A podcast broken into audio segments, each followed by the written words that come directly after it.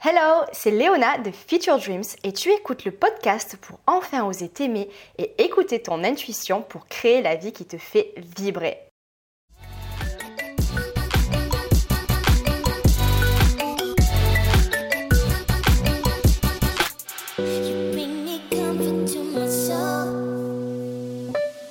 Comment faire pour ne pas grossir pendant les fêtes?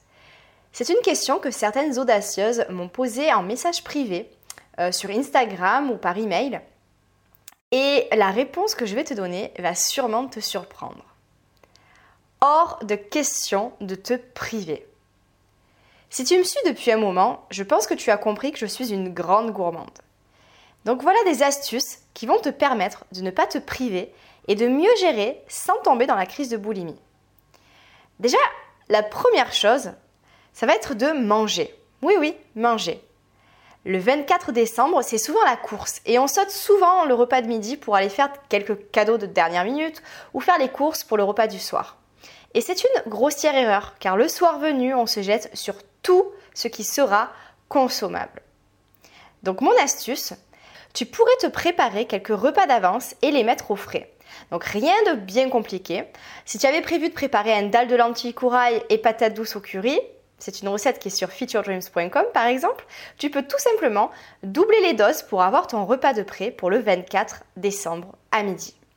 Ça te permettra donc d'éviter la crise de boulimie et de ne pas te sentir nauséeuse après le repas du soir.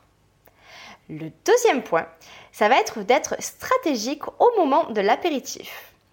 Donc, tu vois la place près du buffet? Eh bien, laisse quelqu'un d'autre s'y installer. Elle n'est pas pour toi, surtout si tu es gourmande. L'astuce aussi, ça va être de préparer une assiette de ce qui te tente. Après avoir tout installé en une seule fois dans ton assiette, ça va te permettre de te rendre compte visuellement de ce que tu mangeras. Parce que lorsqu'on grignote une poignée de cacahuètes par-ci, quelques biscuits par-là, on ne se rend pas compte et on arrive au repas rassasié. Et c'est tellement dommage car tu n'apprécieras pas le repas de Noël comme il se doit et ça c'est un sacrilège. Ensuite, le moment du repas venu, opte pour une jolie assiette équilibrée.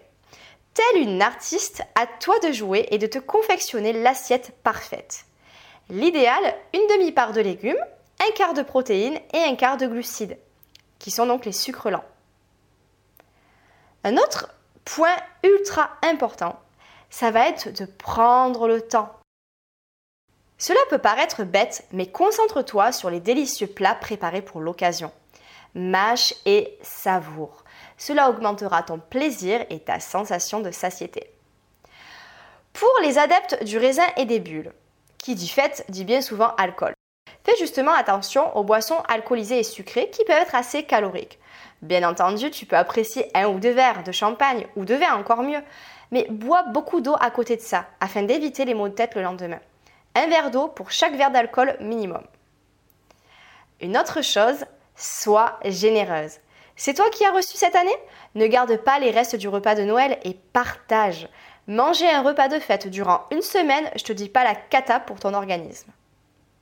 Enfin, dernier conseil, bouge, lève-toi, aide en cuisine si ce n'est pas toi qui as cuisiné, danse, joue avec les enfants, fais la fête. Hors de question de rester assise toute la soirée à manger. Pour conclure ce podcast, je voulais terminer sur trois mots-clés que j'ai envie de partager avec toi. Trois mots qui te permettront d'avoir une perspective fraîche et nouvelle concernant les repas de fête. Le premier mot-clé, c'est le mot conscience. Sois présente lors des fêtes, dans tes intentions, tes discussions, mais aussi dans ton assiette. Ne te goinfre pas, savoure et sois connecté à ton corps lorsque tu manges. Le deuxième mot, ça va être le mot équilibre. Tout est une question d'équilibre dans la vie. Sois à l'écoute de tes besoins et profite sans t'en rendre malade. Et le dernier mot sera le mot joie. Le plus important ici, c'est la joie de partager ce moment avec tes proches. Et d'ailleurs, j'y viens dans le prochain épisode de demain. J'espère que tu as pris des notes et que ces conseils te permettront de vivre des fêtes de fin d'année dans la joie et dans la bonne humeur et en plus de manière saine et gourmande, n'oublions pas. Je te donne rendez-vous dès demain pour le prochain podcast qui sera au sujet des conversations autour du repas de Noël, avec un défi pour vivre des conversations super passionnantes et positive. Ultra important pour terminer l'année en beauté. Donc je te dis à demain. N'oublie pas de t'abonner au podcast pour ne rien rater et également de t'abonner à la newsletter sur featuredreams.com si tu veux recevoir ton cadeau de bienvenue si ce n'est pas encore fait. À demain!